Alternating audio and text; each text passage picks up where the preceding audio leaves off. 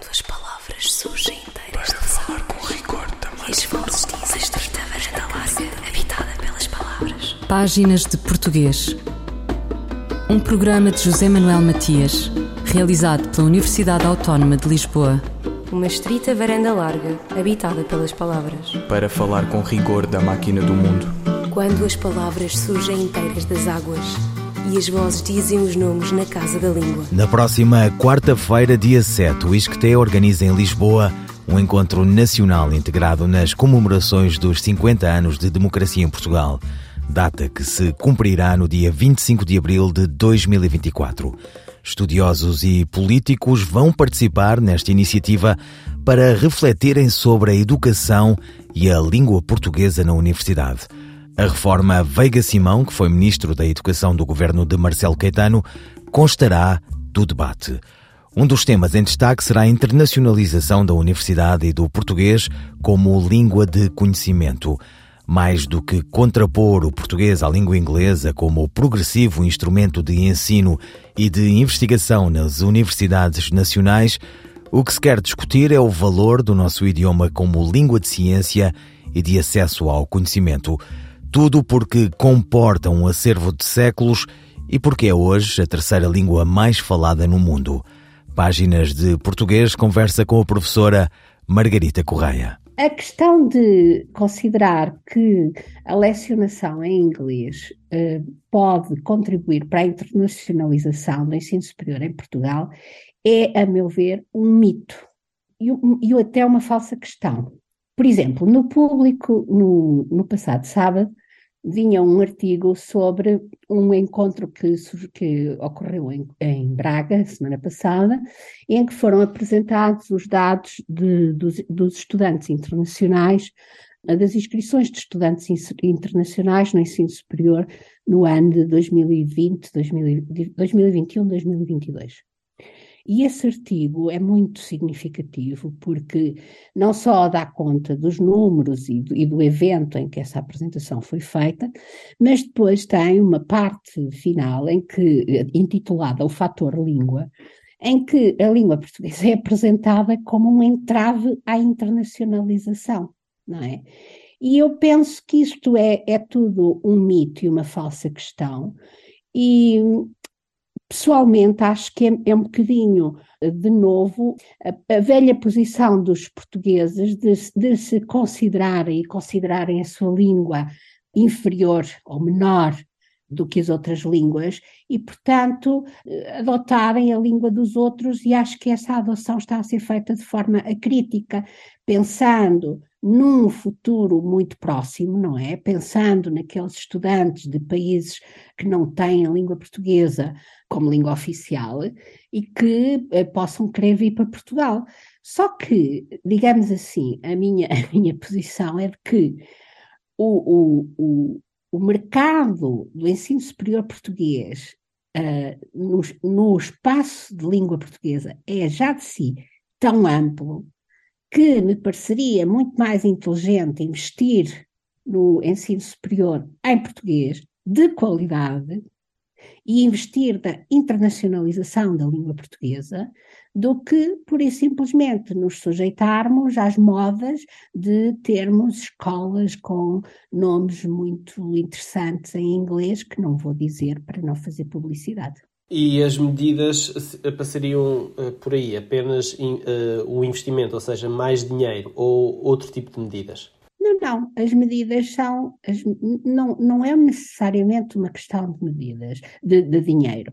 Primeiro, quando eu faço estas afirmações, eu aceito perfeitamente e até compreendo que áreas como as áreas dos negócios, das finanças e tal, que são áreas maioritariamente difundidas em inglês, eu até ponho muitas reservas ao facto, ao uso, do, ao uso constante do inglês, por exemplo, nos sistemas bancários e nos sistemas financeiros, que eu acho que um, contribuem claramente para que, para que o, o, utilizador não perceba o que é que está a comprar e em que é que está a investir o seu dinheiro.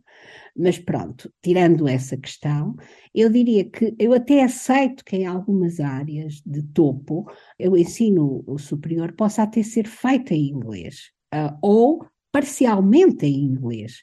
Agora, o que me custa a mim muito aceitar é que tudo se prepara em Portugal para que os alunos não tenham que aprender português como se fosse um fardo cognitivo imenso, não é?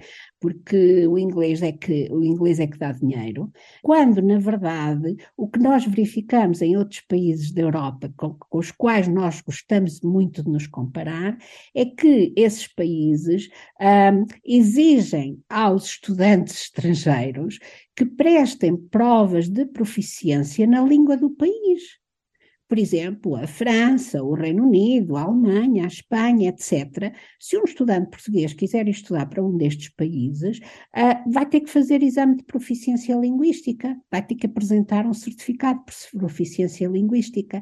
E eu não consigo perceber como é que Portugal tem uma autoestima tão baixa que faz com que, em vez de se, se aproveitar, digamos assim, esta, esta internacionalização do sistema uh, do ensino superior e agregá-la à própria internacionalização da língua portuguesa, tudo isto feito com critério e com orgulho e com brio, não é?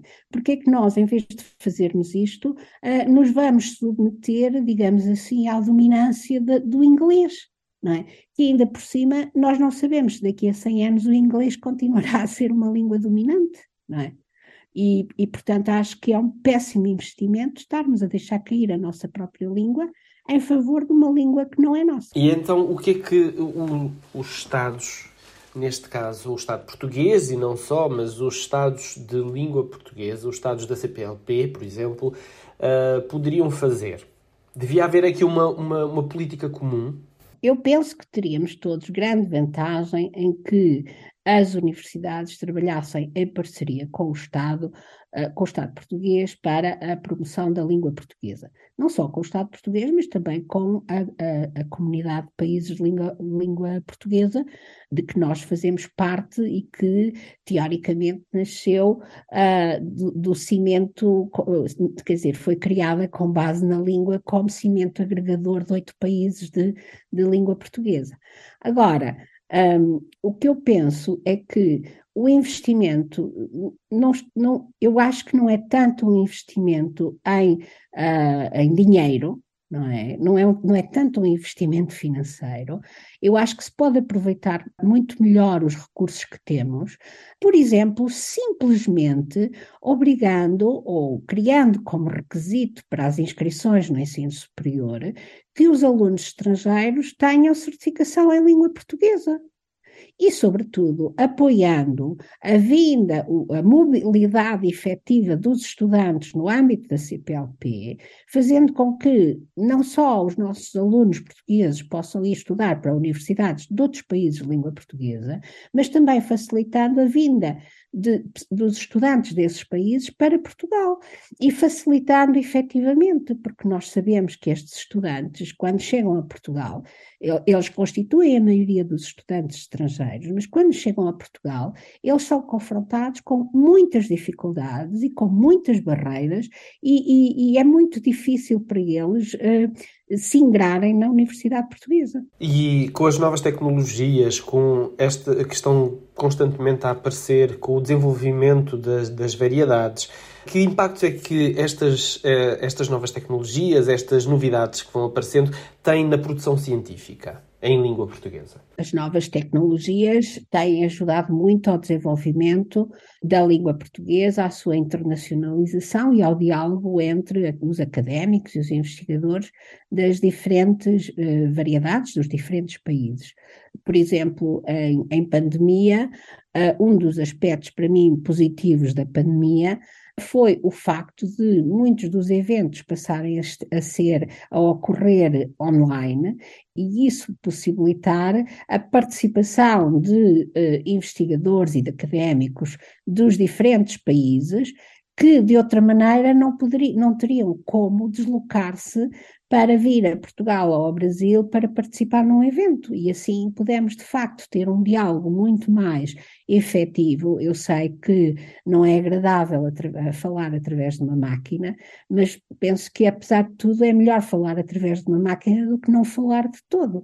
E portanto eu acho que sim que as tecnologias podem favorecer bastante este diálogo entre variedades, podem contribuir bastante para resolver esta questão, que a mim me parece que é uma questão muito importante, com que a língua portuguesa se, se depara neste momento e com que o ensino superior português se depara neste momento.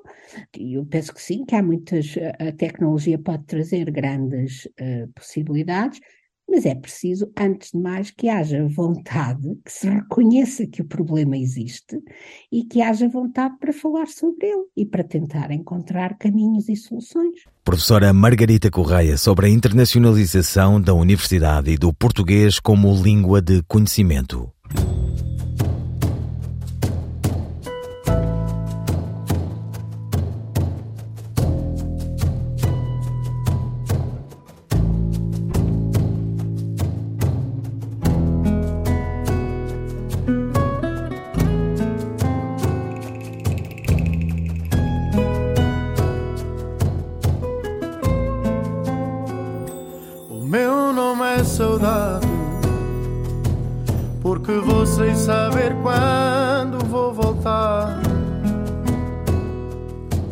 Sou tão só e ninguém me sabe acalmar.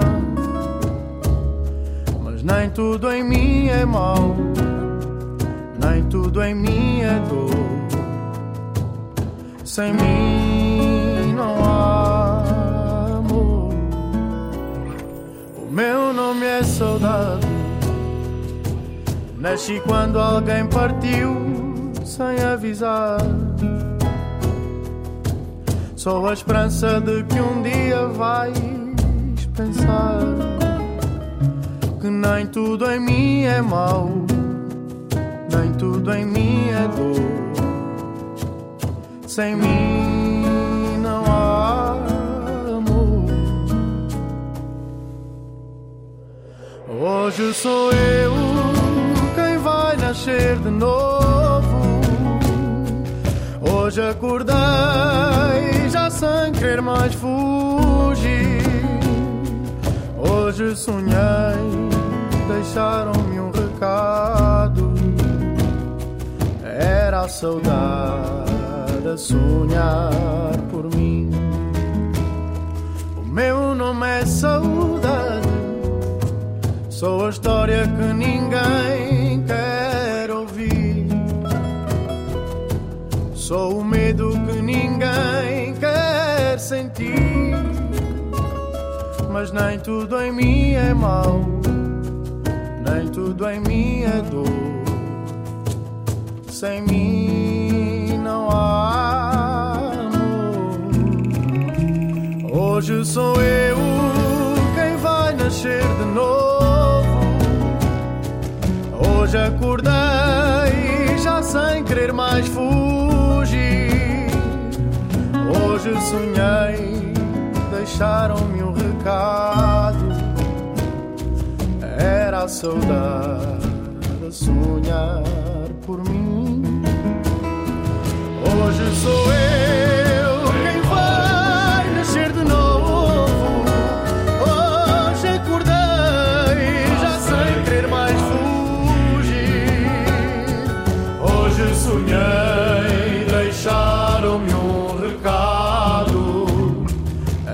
a saudade a sonhar por mim.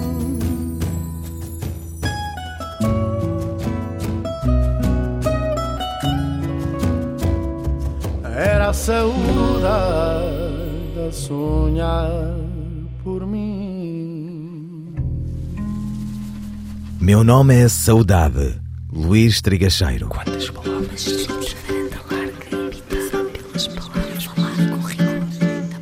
Na primeira parte deste programa abordamos a língua portuguesa enquanto língua mundial e pluricêntrica. Nesta segunda parte, debruçamos-nos sobre o seu primórdio. Chega às livrarias virtuais o Dicionário da Língua Portuguesa Medieval. Páginas de Português conversa com a professora Maria de Lourdes Crespim, coordenadora com João Malaca Casteleiro e Maria Francisco Xavier, já falecidos, do Dicionário da Língua Portuguesa Medieval. O dicionário contou com a colaboração de professores de diversas universidades portuguesas. As fontes são textos produzidos em Portugal e na Galiza durante os séculos XII, XVI documentos notariais, chancelarias, cantigas, foros, crónicas e textos didáticos e religiosos. Foram extraídas 612.613 palavras dos textos dos séculos XII, XIII e XIII, XIV e 2.735.313 palavras dos textos dos séculos XIV e XV. Todas as palavras e respectivas variantes gráficas e morfológicas são tratadas nas 17.111 entradas do dicionário. Maria de Lourdes Crespim. Este dicionário vem na sequência da construção de uma coisa que se chama o corpus informatizado do português medieval, que começou ah, nos anos 90. E isto começou no Centro de Linguística da Universidade Nova de Lisboa, Coluno. E foi a iniciativa, a primeira iniciativa, ou a principal iniciativa, foi da professora Maria Francisca Xavier. Quando o corpo estava estabelecido, a professora Francisca, eu e uma outra colega, experimentámos fazer um dicionário de um dicionário de verbos do português medieval. E fizemos isso de uma maneira perfeitamente artesanal, que foi impresso na faculdade, etc. Não estava, nunca esteve à venda, e nós fizemos esses dois dicionários e com esse adquirimos uma experiência de uh, lidar, digamos, com o material que já estava coligido. Portanto, o corpus é constituído por todos os textos uh, publicados na, na, altura, que desde o século XII até ao, ao, fim do século XV, não todos, porque no século XIV e XV depois já havia muitos mas, e portanto fez-se uma escolha para, ter, para ser representativo, mas digamos que é um corpus representativo daquela época. A partir desse, desse corpus, pensámos então, depois da nossa experiência com os verbos, pensámos fazer um dicionário. E foi em 2004, se não me engano, que uma, uma vez estava a assistirmos a uma conferência do professor Malaca Casteleiro, ele, ele disse que tinha a intenção de fazer um, um, um dicionário, dois dicionários. Foi depois da publicação do dicionário da Academia. Ele tinha a intenção, anunciou a intenção de fazer um dicionário de português contemporâneo e do, e do português, do, desculpe, do português clássico e do português medieval. E então fomos falar com ele, porque já tínhamos começado os trabalhos do, do português medieval. E então não foi o, uh, de imediato, ele imediatamente acedeu à nossa, à nossa ideia, ao nosso trabalho, e constituímos nesse, nessa altura uma equipa de três coordenadoras, portanto o professor Malaca, que eu já conhecia de há muitos anos, a professora Maria Francisca Xavier e, e eu própria.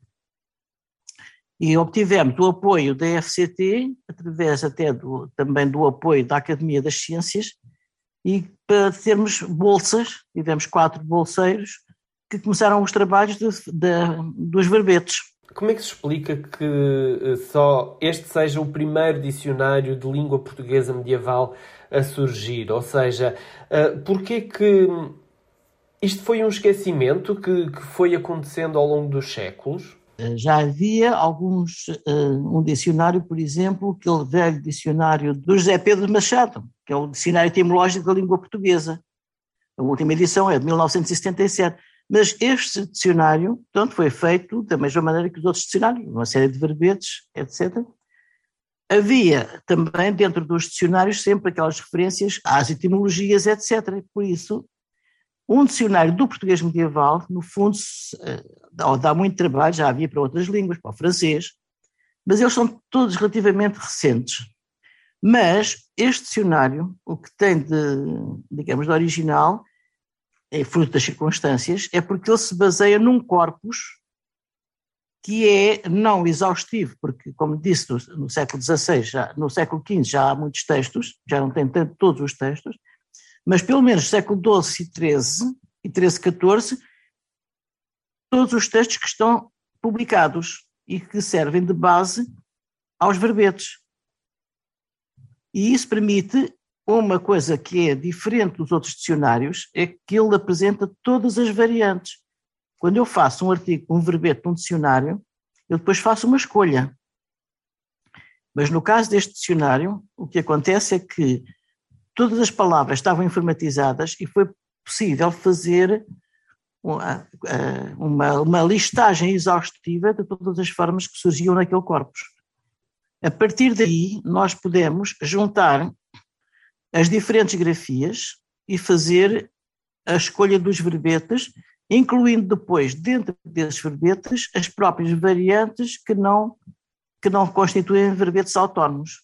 Então, eu dou-lhe um exemplo. A palavra igreja aparece, naquele, que é uma palavra que agora só tem um artigo em qualquer dicionário, naquele corpus ela aparece com a volta de 50 grafias, tem mais um bocadinho, 52, 53 grafias.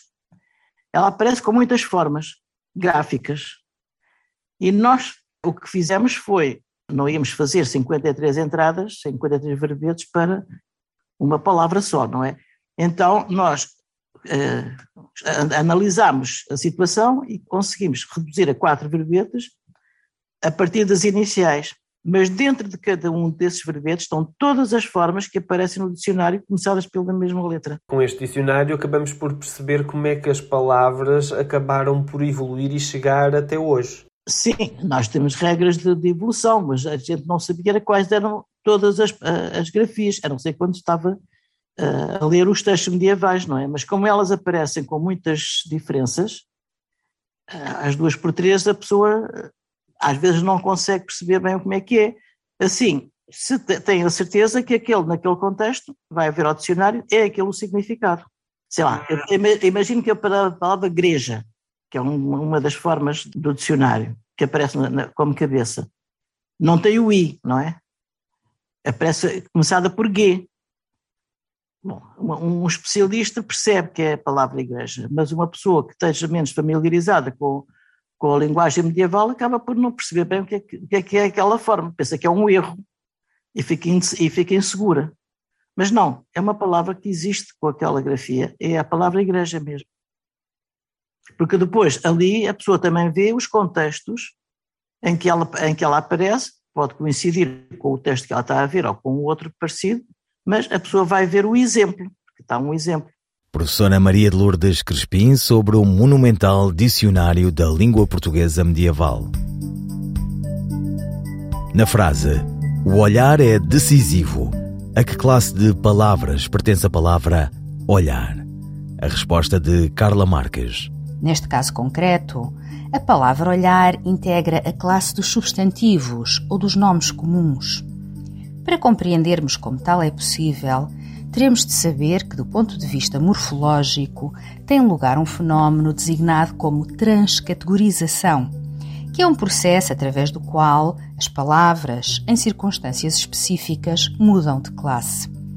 Este é um caso particular de formação de palavras que recebe o nome de conversão e que também é conhecido como derivação imprópria. É por meio deste processo de conversão que a palavra olhar, que originalmente pertence à classe dos verbos, migra para a classe dos substantivos, como acontece em o olhar é decisivo. Esta mudança de classe é muito curiosa, porque a palavra também muda o seu comportamento. Ao assumir-se como um substantivo, olhar assume as características dos elementos desta classe, passando a ser compatível com o artigo definido, algo que é impossível para um verbo. Passa a ser possível dizer-se o olhar. Esta palavra passa também a admitir uma forma plural, como acontece com qualquer nome. Aceita assim ser flexionada, como se comprova pela possibilidade de dizer os olhares, forma inexistente na classe dos verbos. Note-se ainda que este processo de conversão pode acontecer com palavras pertencentes a diferentes classes, como se verifica com os advérbios como sim, ela deu o sim, como prós e contras, vamos ouvir os prós e os contras, ou com a conjunção senão, há aqui um senão.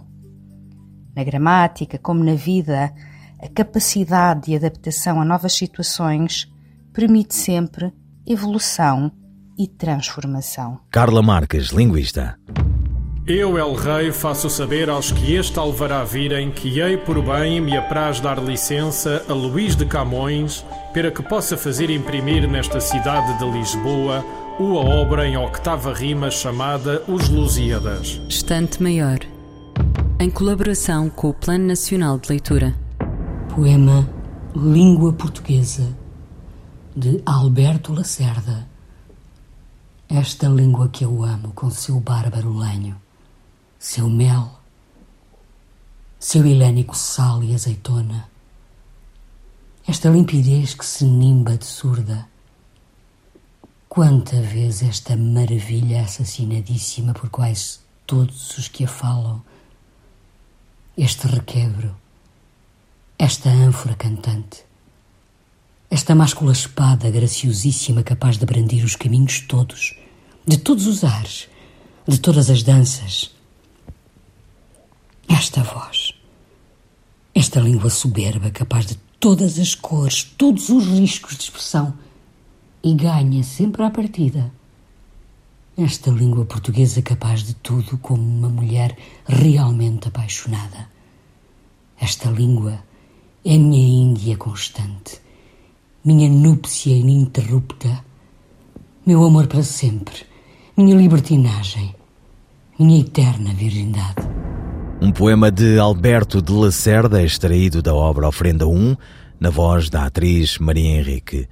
Poeta do exílio, título de um dos livros. Alberto de Lacerda nasceu na ilha de Moçambique em 1928 e morreu em Londres em 2007. Nesse intervalo, foi um dos poetas referenciais da poesia em língua portuguesa. Ouviram páginas de português, as despedidas de José Manuel Matias, Luís Carlos Patraquim, Miguel Roque Dias e Miguel Van der Kellen. Quando as palavras surgem inteiras de falar com rigor também. E as vozes dizem estreita varanda larga, habitada pelas palavras. Páginas de português. Um programa de José Manuel Matias, realizado pela Universidade Autónoma de Lisboa. Uma estrita varanda larga, habitada pelas palavras. Para falar com rigor da máquina do mundo. Quando as palavras surgem inteiras das águas e as vozes dizem os nomes na casa da língua.